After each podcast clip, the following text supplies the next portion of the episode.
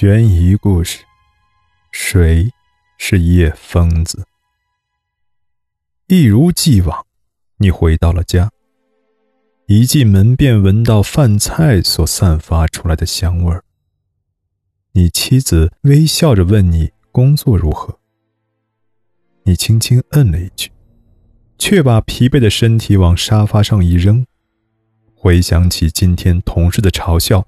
上司那丑陋的嘴脸早已使你厌恶无比，就连同事都如此捉弄你。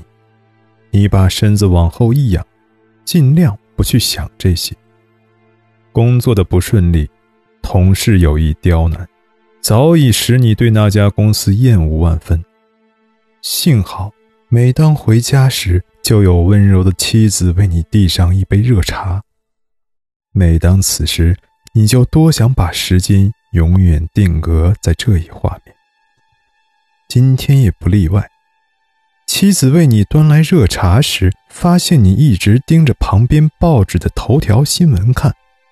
他迟疑了一下，但还是开了口：“又是叶疯子，昨天已经是第三个了。”他说。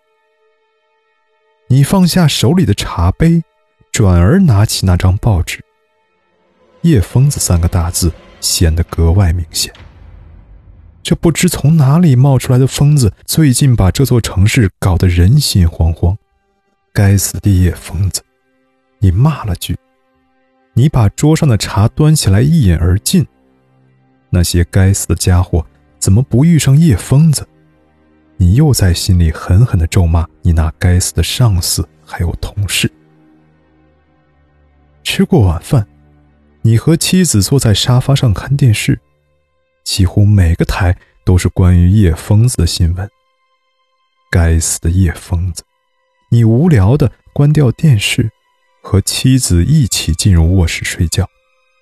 自从叶疯子出现后，你每晚不到八点便睡了。人人都害怕撞见叶疯子，所以一到晚上，个个都是紧闭房门，赶早睡觉。只要眼睛一闭，就算天塌下来也不关俺的事儿。当然了，你也是如此。睡到半夜，你觉得很冷，那是一种孤独的冷。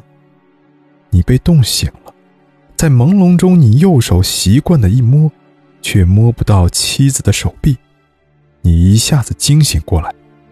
你转头一看，借着微弱的月光，你却看不到妻子。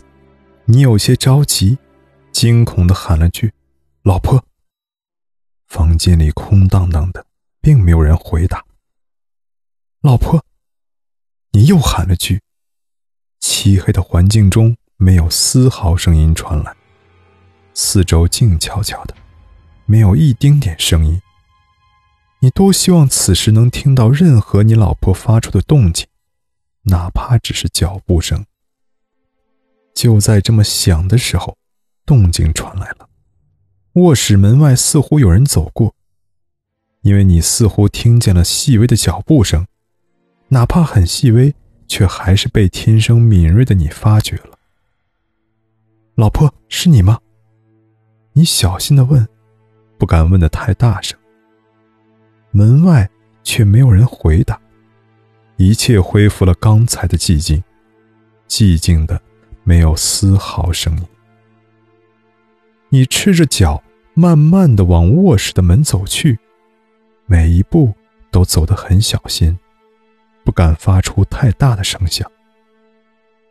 时间可过得真慢。